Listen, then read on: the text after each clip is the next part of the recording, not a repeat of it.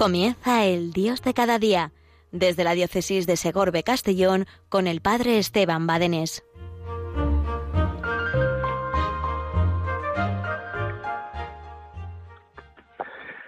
Buenos días, queridos amigos de Radio María. Buenos días, querida familia de este programa, el Dios de cada día, Dios que nunca falla a su cita diaria.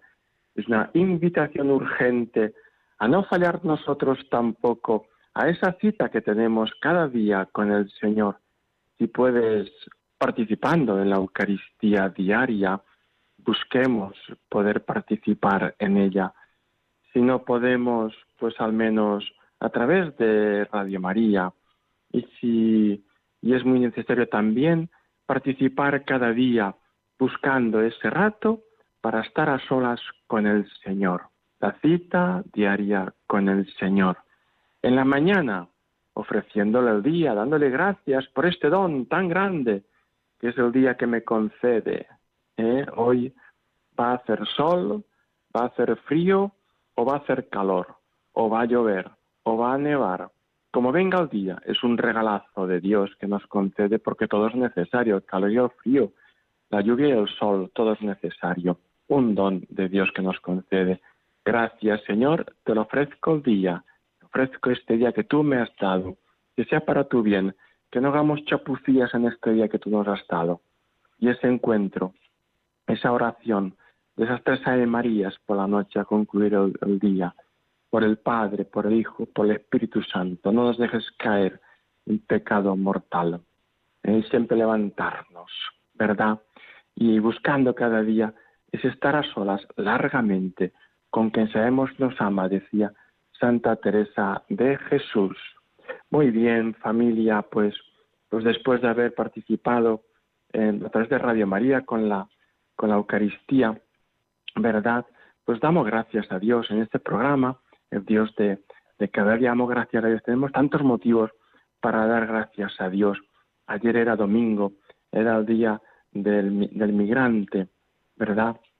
Y el Evangelio nos hablaba de esos dos hijos, que uno se negó pero, pero realizó, el otro dijo que iba, pero se quedó en un mm, seguimiento teórico y ya está. Es un buen momento para, para hacer nuestro, nuestra oración personal, nuestro examen de conciencia si quieres, a cuál nos parecemos nosotros, ¿Eh? al que al que dice Señor yo quiero ser cristiano, Señor yo contigo, pero cuando viene la mínima tormenta, ahí me quedo ya, en un mero deseo de seguir al Señor. O me parezco a aquel otro hijo que, pues que reconoce, que reconoce, pues que, que, que es pequeño, que es débil, que le cuesta, que se cae y le pide fuerzas al Señor, arrepentido se levanta para realizar ese seguimiento de la voluntad del Señor, que esa es nuestra felicidad. Sin duda, sin duda, seguir a Cristo es nuestra felicidad. Sin duda, no encontraremos nuestra felicidad pues buscándola directamente. ¿Por qué? Pues porque la buscaremos por derroteros, porque la buscaremos donde no está, porque la buscaremos tal vez saciando nuestras apetencias, tal vez saciando nuestras pasiones, pero nos va a dejar un vacío interior grande, grande, grande. Eh, la felicidad nos viene como fruto, como consecuencia de dar la vida, como consecuencia de entregar la vida, como consecuencia en definitiva de hacer lo que Dios quiere que hagas en tu vida. Ayer el Papa nos invitaba pues a vivir esa acogida, esa acogida, sí, Ciertamente hemos de ser acogedores, hospitalarios. Tenemos muchos pasajes en el Evangelio, la parábola del samaritano, en el cual vienen pues, pues aquellos, aquellos que hacen un rodeo, ¿eh? aquellos que podemos decir que son de casa, hacen un rodeo y pasan de largo. Pero viene el otro, el que podemos decir que, que no le conocía, el que era extranjero y que, y que le ayuda, le ayuda la ayuda. O bien aquel vez que tuvo que ir María y José, pues a salir fuera, de su tierra. Y bueno, pues, pues también nosotros hemos de vivir siempre, ¿verdad? Con el corazón abierto a acoger, a acoger. Muchos eh, eh, pues tienen que salir de su, de su país pues buscando pues un trabajo mejor, otros pues tienen que salir de su país pues porque les gusta, pero otros tienen que salir de su país porque en su país hay una injusticia tremenda y grande, tremenda y grande. ¿eh? A veces pues encontramos injusticias en tantos países que clama al cielo, ¿verdad? ¿Eh? Y hemos de ser acogedores, pero, pero no podemos, no podemos como, como cultivar eh, las mafias que se enriquecen haciendo promesas de paraísos inexistentes. No podemos, no se puede cultivar eso. Tal vez, no lo sé, habría que, ver ahí la política internacional. Las cosas es complicada y es difícil, pero tal vez ahí la política internacional tendría, se tendríamos que, hacer algo ahí ¿eh? para, para que eh, pues no tenga nadie que salir de su país mm, por, por, estar injustamente eh, desvalido, humillado, sin una vida digna, ¿verdad? Y a veces encontramos eh, pues unos, unos eh, pues que lo tienen todo, todo, todo a costa de chafar a los demás. Pidámosle al Señor, recemos prontamente al Señor para esa conversión del corazón, esa conversión del corazón que necesitamos. También en estos días estamos pues acudiendo a ese a ese gran esfuerzo, ese gran esfuerzo que durante muchos meses se ha realizado para salvar la vida, ¿verdad? Del COVID, ¿verdad? Hay muchos, muchas personas con grandes riesgos y que lo están pasando pues, realmente mal, los unos por enfermedad, los otros pues también pasándolo mal por el tema de la crisis laboral, económica, las consecuencias, etcétera. ¿verdad? Lo están pasando realmente mal. Eh, nosotros pues somos ahí con el corazón abierto, intentando poner de nuestra parte, eh, siendo como ese hijo que puso su granito de arena. No todo lo podemos solucionar, pero nuestra parte la hemos de, de poder realizar. ¿eh? No todo, pero algo sí. Nos sobrepasa, es cierto, pero cada uno hemos de poner nuestro granito de arena y tantos esfuerzos que han hecho tantos y tantas personas para salvar la vida de los niños, de los jóvenes, de los ancianos que están pues en, alto riesgo, ¿verdad? Pero que no podemos a la vez estar eh, cultivando la eutanasia. Qué contradicción, qué sociedad tan, tan contradictoria. Por una parte, esforzándome por salvar la vida, por otra parte, cultivando la ley de la eutanasia. Eh, bueno, estos días estando ahora viendo, pues, de qué podíamos hablar en este, en este programa, pues ha caído en mi mano, pues, un, un decálogo sobre el Evangelio de la vida que escribió hace, hace unos años un vicario episcopal para la familia y que, bueno, no me dará tiempo a comentarlo entero, pero a subrayar pues algunos puntos que son importantes. Comenzaba este decálogo sobre el Evangelio de la vida diciéndonos, amarás la vida concebida y no nacida, la vida concebida y no nacida. Es un gran don, es la dignidad. La vida no es válida, no es válida, no es digna por lo útil. La vida no vale, no vale la utilidad. Es, la vida vale en sí misma. La vida vale la sangre de Cristo. La vida vale el amor de Cristo. Eh, uno ha nacido por el amor de Cristo, por las circunstancias concretas que haya sido, pero por el amor de Cristo, la sangre de Cristo. Amarás la vida concebida, no nacida. Amarás la vida humana en su última fase. La vida herida, la vida maltratada por la enfermedad o por la violencia doméstica con todas tus fuerzas, con todo tu corazón, con toda tu capacidad creativa, pues ama la vida, ama esa vida, desterrar de nosotros pues todo lo que lo que hiera cualquier forma de vida, cualquier estado de vida en que uno se encuentre. Uno no es más ni es menos, somos iguales en dignidad y no podemos mirar a nadie por encima del hombro. Tal vez los demás tengan pues mm, talentos eh, poco vistosos, pero no por eso son menos dignos. Todos y cada uno tenemos nuestros talentos, unos eh, más vistosos, más valorados socialmente, los otros menos vistosos, menos valorados socialmente, eh, pero cada uno tiene su talento, su talento. Por eso amar la vida concebida, no nacida, amar la vida humana en su última fase, amar la vida herida, amar la vida maltratada por la enfermedad, amar la vida maltratada por la violencia doméstica. Segundo, el segundo, no tomarás la problemática de la vida como un aspecto secundario de tu responsabilidad apostólica, no tomar el problema de la vida como un aspecto sin importancia de tu responsabilidad apostólica. Todos y cada uno, pues estamos llamados al apostolado, hemos de hacer apostolado, lo que yo em, he descubierto, no me lo puedo eh, dejar eh, escondido.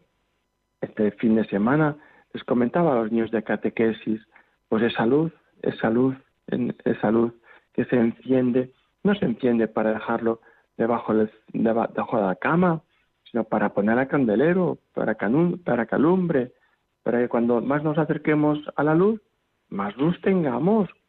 Y yo, teniendo luz, pueda también iluminar a los demás.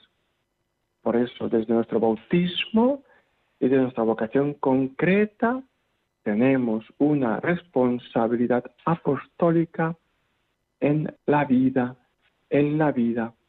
¿eh? Apostar por la vida es un compromiso urgente en una sociedad secularizada en que nos encontramos, que defiende el aborto como un derecho y la eutanasia como una posibilidad real de nuestro tiempo, apostar por ese compromiso urgente en esta sociedad que no ama la vida. Dios nos invita a amar la vida como Él ha amado. Qué gran dignidad tiene nuestra vida cuando Dios mismo ha querido encarnarse en esta nuestra vida, excepto en el pecado. Pues aprendamos, conozcamos, amemos e imitemos a aquel que se ha encarnado en nuestra vida para que tengamos luz abundante. Pues vamos a dejar aquí un minutito de, silencio. Invito pues a pedir al Señor que nos conceda amar el don de la vida.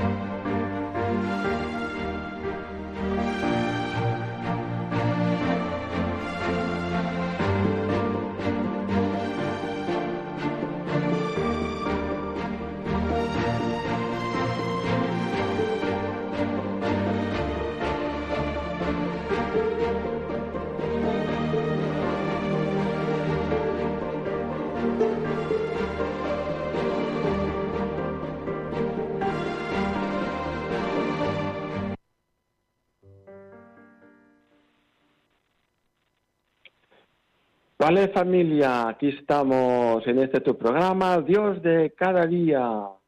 damos gracias al Señor. Tenemos tantos motivos para agradecer al Señor y para dar la vida, la vida que Dios nos ha dado, devolvérsela, ofrecerla cada día.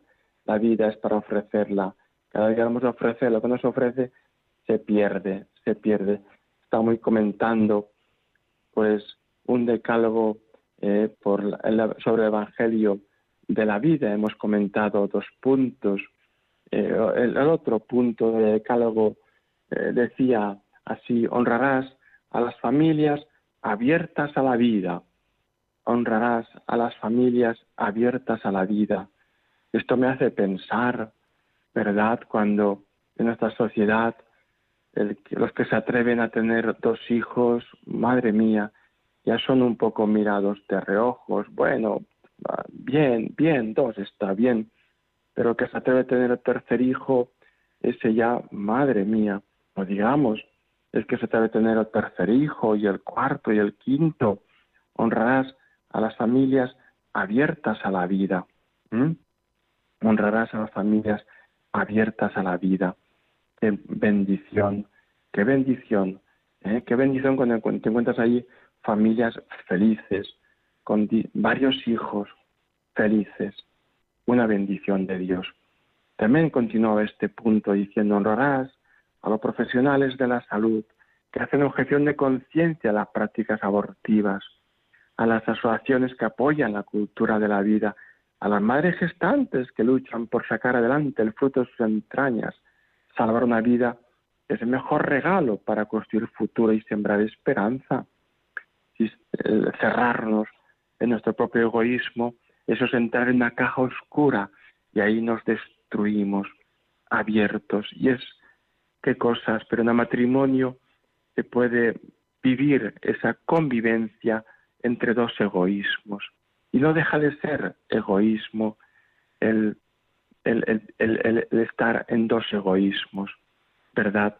Eh, no, cada uno tiene que, ver, pero que ver no desde, desde la mirada egoísta, sino desde la mirada en el Señor, en el Señor, ese, esa apertura a la vida. A los profesionales de salud hay tantos que están dando la vida también por salvar la vida, ¿verdad? Y tantos profesionales que hacen objeción de conciencia ante el aborto, ante la eutanasia, y, son, y son, pues lo pasan mal, lo pasan canutas, ¿verdad? Porque esa cultura de la vida pues no está bien vista tampoco en esas en la sanidad. Bien, otra otro punto decía, no matarás ninguna iniciativa que defienda, que apoye, que trabaje por promover la cultura de la vida. ¿Eh? Toda nuestra vida tiene que ser, eh, pues, un poner nuestro granito de arena, lo que tú puedas. No todo, como decíamos antes, lo puedes hacer, pero ese granito de arena. Eso es lo que el Señor espera de ti. Si tú no lo haces, pues nadie lo va a hacer por ti. Defender toda la promoción de la cultura de la vida en los distintos ámbitos, en el educativo, en los medios de comunicación, en el sanitario, en el cultural, en el político. Hay tantos momentos en que tantos pueden hacer tanto, ¿verdad? Y decía, concluía este punto del decálogo diciendo, la permisividad social sobre el aborto es una de las mayores tragedias de nuestro tiempo. Es así. Otro punto del decálogo decía, no cometerás la imprudencia de pensar que tú solo puedes modificar los criterios, las mentalidades y las decisiones políticas que tentan contra la vida. Buscarás con otras personas preferentemente de forma asociada, la mejor manera de influir en el cambio de ruta para que las nuevas generaciones sean más sensibles al valor fundamental de la vida humana y a su desarrollo integral. Estamos trabajando, estamos viviendo David contra Goliat. ¿eh? David contra Goliat. Ciertamente que la victoria será de la cultura de la vida, pero el tránsito, el camino, la peregrinación, esa, esa victoria de la vida, pues no va a ser fácil, no va a ser fácil y no podemos vivir pues en solitario. Aquí nos invitaba este calo pues a asociarnos, a buscar apoyos, a unirnos en ese valor y búsqueda del valor de la vida. ¿Qué más decía este decálogo? Otro punto.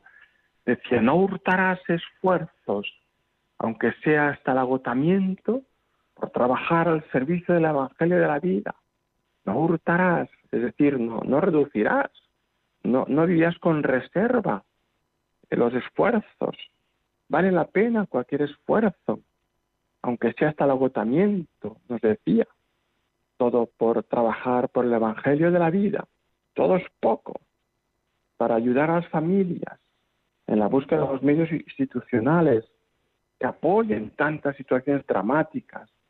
Estoy pensando ahora mismo que nos vienen tantas familias, ¿verdad?, que están pasando mal con, estos tiempos, ¿verdad? Y desde la Iglesia, desde la concreción de Cáritas, Cáritas no es una institución eh, adjunta, sino que Cáritas es la misma Iglesia, en ese brazo, en ese brazo de, ayudar, de ayudar, ¿eh? porque en la Iglesia los miembros de la Iglesia, los cristianos, estamos para ayudarnos. Hoy tú lo necesitarás, mañana lo necesitaré yo. Y ahí hemos de estar. Hoy yo te ayudo, mañana tú me ayudas. Es una bendición, es una maravilla esto. Pues eso, buscar los medios para apoyar, intentar ayudar en las situaciones tan dramáticas que se encuentran tantas familias sea por la, por la migración, sea por estar separados, por estar familias rotas, ¿eh?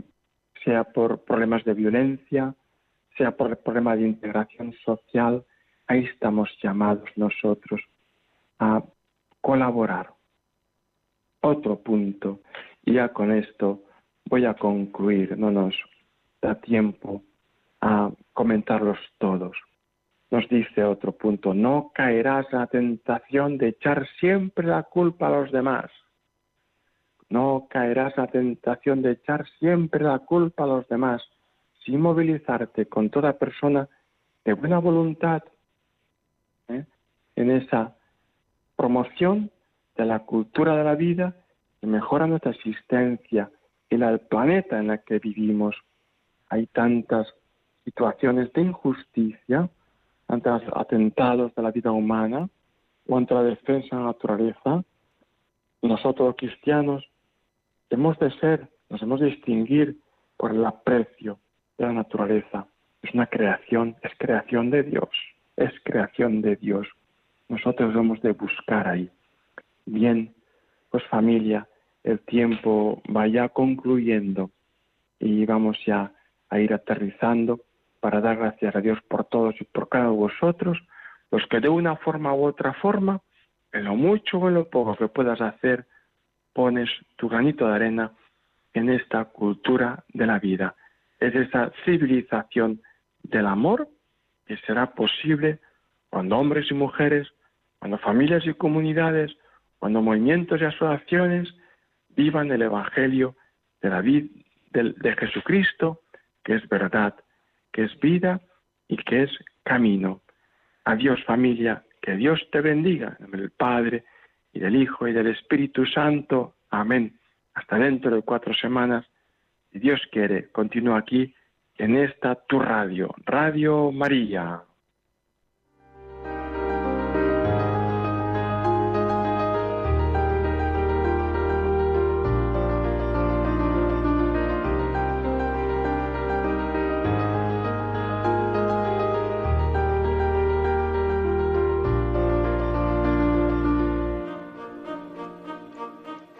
Finaliza el Dios de cada día desde la diócesis de Segorbe Castellón con el Padre Esteban Badenés.